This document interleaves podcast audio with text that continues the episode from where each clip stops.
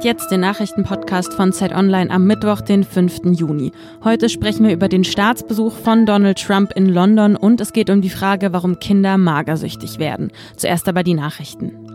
Heute wird in Dänemark ein neues Parlament gewählt und die Prognosen sagen, den Däninnen und Dänen steht ein Regierungswechsel bevor.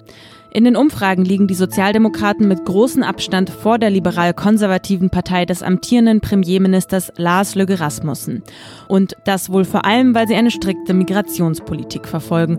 Sollte die Sozialdemokratische Partei gewinnen, könnte ihre Vorsitzende Mette Frederiksen Regierungschefin werden. Der neue ukrainische Präsident Volodymyr Zelensky trifft heute EU-Ratspräsident Donald Tusk in Brüssel.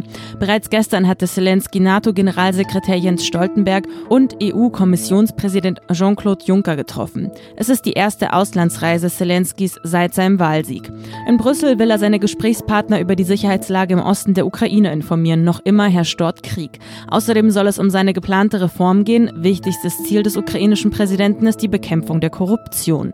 Redaktionsschluss für diesen Podcast ist 5 Uhr.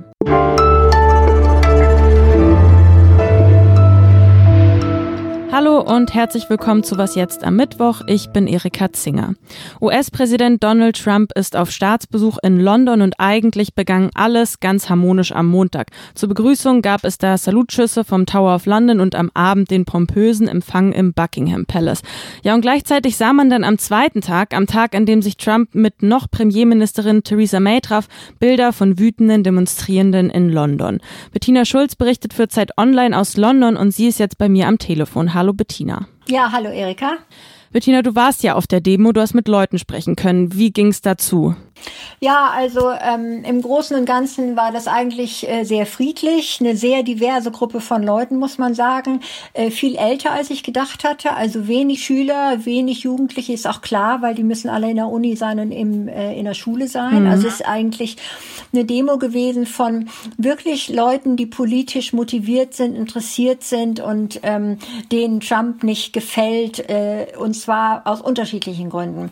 Da sind einmal die Leute, die gegen diesen äh, US-Imperialismus sind, grundsätzlich, dass mhm. Amerika also versucht, die Welt zu beherrschen, Kriege anfängt und so weiter.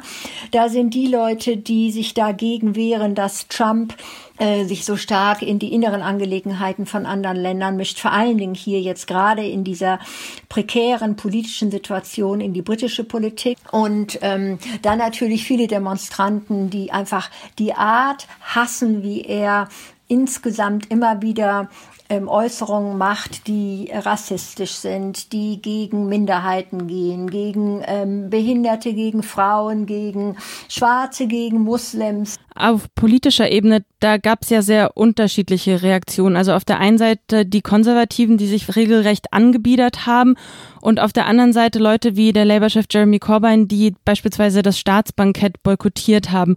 Was, was ist das da für ein Schauspiel auf politischer Ebene, das sich da beobachten lässt?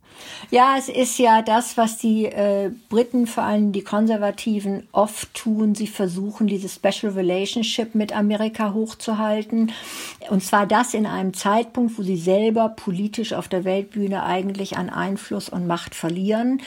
Es ist sicherlich jetzt auch noch mal so der letzte Versuch von Theresa May, äh, sich am Ende ihrer Premierzeit noch mal hier als äh, halbwegs erfolgreiche Premierministerin zu, zu präsentieren.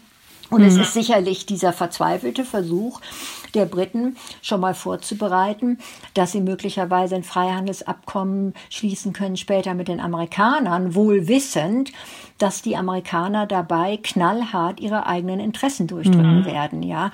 Du sprichst schon so ein paar Themen an. Also es gab genügend Streitpunkte oder genügend Themen, über die gesprochen äh, werden konnte bei dem Treffen zwischen May und Trump. Jetzt wird sie Ende der Woche ja zurücktreten. Wie, wie ernst war denn dann eigentlich dieses Treffen, um über diese Themen zu sprechen, jetzt wo sie bald weg ist? Also äh, Theresa May hat schon das muss man sagen, auf der Pressekonferenz klare Linien gezogen. Sie hat natürlich betont, dass es ein Freihandelsabkommen auf Dauer geben soll und so weiter. Sie hat aber auch ganz klar gesagt, dass ähm, äh, Großbritannien äh, eine andere Meinung zum Beispiel in der Iran-Politik hat als die Vereinigten Staaten. Ja, hm. sie hat natürlich auch nochmal NATO ähm, hervorgehoben. Man konnte schon sehen, vielleicht sogar, weil sie jetzt zurücktritt, mhm. dass sie äh, klarer sagen konnte, wo da Grenzen sind. Äh, und man konnte schon sehen, dass Trump da also gut, der hat natürlich zugehört und so weiter, aber er hat schon auch gemerkt, wo, woher da so eine versteckte Kritik kam. Aber ich sage, es ist versteckte Kritik. Danke, Bettina Schulz, dir nach London. Okay, alles Gute.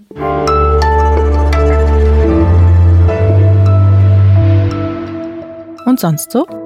Wenn Sie gerade eine Reise nach Moskau planen, dann hoffentlich mit, ja, relativ wenig Gepäck. Also am besten, Sie lassen Ihren Koffer gleich zu Hause stehen, denn am Moskauer Flughafen Sheremetyevo droht ein Kofferkollaps.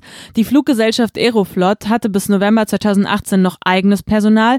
Das hat die Koffer der Passagiere ein- und ausgeladen. Später hat dann eine Tochterfirma des Flughafens den Dienst übernommen.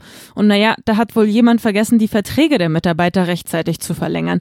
Heißt es jedenfalls, es fehlen jetzt etwa 200 250 Mitarbeiter und das merkt man dann auch.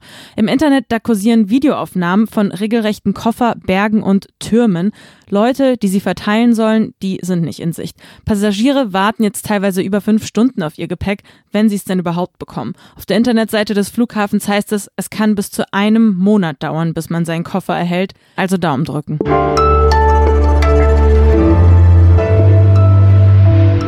Essstörungen sind eine ernstzunehmende Krankheit. Magersüchtige zum Beispiel, die hungern sich aus dem Leben. Manchmal führt das auch tatsächlich bis zum Tod. Dass Jugendliche besonders in der Pubertät an dieser Krankheit leiden, das ist ja weitgehend bekannt. Weniger sichtbar werden allerdings Kinder. Auch die sollen schon früh mit acht, mit neun Jahren zwanghaft hungern. Wie kann das sein und wie hilft man da? Nora Burkhardt-Ab ist jetzt bei mir am Telefon. Sie ist freie Autorin und hat für Zeit Online mit der Kinderpsychiaterin Beate Herpertz Dahlmann gesprochen. Hallo Nora. Hallo. Also ich glaube, die Frage, die sich als erstes eigentlich aufdrängt, ist die Frage nach dem Warum. Also warum werden Kinder überhaupt magersüchtig? Hat die Psychiaterin dir darauf eine Antwort geben können? Also generell ist es ja so, ähm, Magersucht ist insgesamt eine höchst komplexe Krankheit mit ganz vielen unterschiedlichen Gründen, ähm, die zusammenkommen, um so eine Krankheit auszulösen. Was allerdings viele Erkrankte gemeinsam haben, ist die sogenannte Körperschemastörung. Das heißt also, wenn die in den Spiegel gucken, sehen die ihren Körper gar nicht wirklich. Die mhm. können ihn regelrecht nicht erkennen. Ähm, das heißt, sie nehmen sich sozusagen verzerrt wahr, meistens zu dick. Und das haben äh, tatsächlich leider auch schon viele magersüchtige Kinder und das spielt bei der Erkrankung äh, eine sehr große Rolle. Wie unterscheidet sich denn das Krankheitsbild bei Kindern zu dem von Jugendlichen oder Erwachsenen? Also viele Sachen sind sich schon sehr ähnlich. Die Körperschemastörung zum Beispiel, dass sie sich nicht richtig erkennen ähm, oder sich halt als zu dick wahrnehmen. Aber ähm, viele Kinder kommen tatsächlich auch über den Leistungssport. Wenn sie sportlich sehr aktiv sind und dann ähm, bestimmte Charaktermerkmale aufweisen, wie ein Kontrollzwang oder eine große Selbstunsicherheit, dann ist das schon ein großes Risiko. Nehmen wir mal an, die Erkrankung wird jetzt bei einem Kind festgestellt.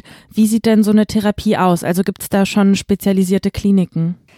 Also spezialisierte Kliniken gibt es für magersüchtige Kinder, soweit ich jetzt weiß, noch nicht, einfach weil sie nach wie vor eine sehr seltene Krankheit ist. Also es gibt spezialisierte Kinder- und Jugendkliniken und Fachzentren für Essstörungen. Bei den Kindern ist es tatsächlich so, hat mir die Frau Herberts-Dahlmann erklärt, dass es denen sehr schnell körperlich sehr, sehr schlecht geht, weil die einfach eine geringere Fettmasse haben als wir, eine geringere Körpermasse und dann sehr schnell in ein lebensbedrohliches Gewicht kommen. Das mhm. heißt, die müssen erstmal wirklich ähm, auch medizinisch versorgt werden dann müssen die ähm, wieder lernen zu essen. Das klingt für uns total platt, aber die müssen wirklich lernen, was sind normale Portionen, ähm, wie verliere ich meine Angst vorm Essen. Da sitzt dann auch jemand daneben äh, von dem Klinikpersonal, der hilft und tröstet, ähm, gleichzeitig aber auch aufpasst, dass nichts irgendwie unter den Tisch geworfen mhm. wird heimlich. Und die mhm. Eltern spielen eine große Rolle. Welche Rolle spielen die denn? Also wie können die ihre Kinder unterstützen? So gerade in dem Alter, wenn wir jetzt mal an, an Grundschulkinder denken oder elfjährige Kinder, ist der Bezug zu den Eltern ja in den meisten Fällen im Regelfall sehr, sehr eng und sehr nah. Das heißt, die sollten dann auch nicht wirklich so von denen getrennt werden, dass das Heimweh so groß ist, dass es einer Therapie im Weg steht. Also die Eltern kommen dann wirklich dreimal in der Woche und nehmen auch an den Therapien teil und sind da ganz eng eingebunden. Ähm, Beate Herperz-Dahlmann sagte auch, das sind die wichtigsten Co-Therapeuten, mhm. ähm, gerade bei Kindern. Bei Jugendlichen ist das durchaus anders. Das Interview zum Thema, das können Sie auf Zeit Online nachlesen. Ich danke dir, Nora. Ja, danke auch. Das war was jetzt für heute. Ihre Kritik, Ihre Anregungen schicken Sie uns gerne an wasjetzt@zeit.de. Morgen gibt's die nächste Folge Was jetzt. Tschüss und auf Wiederhören.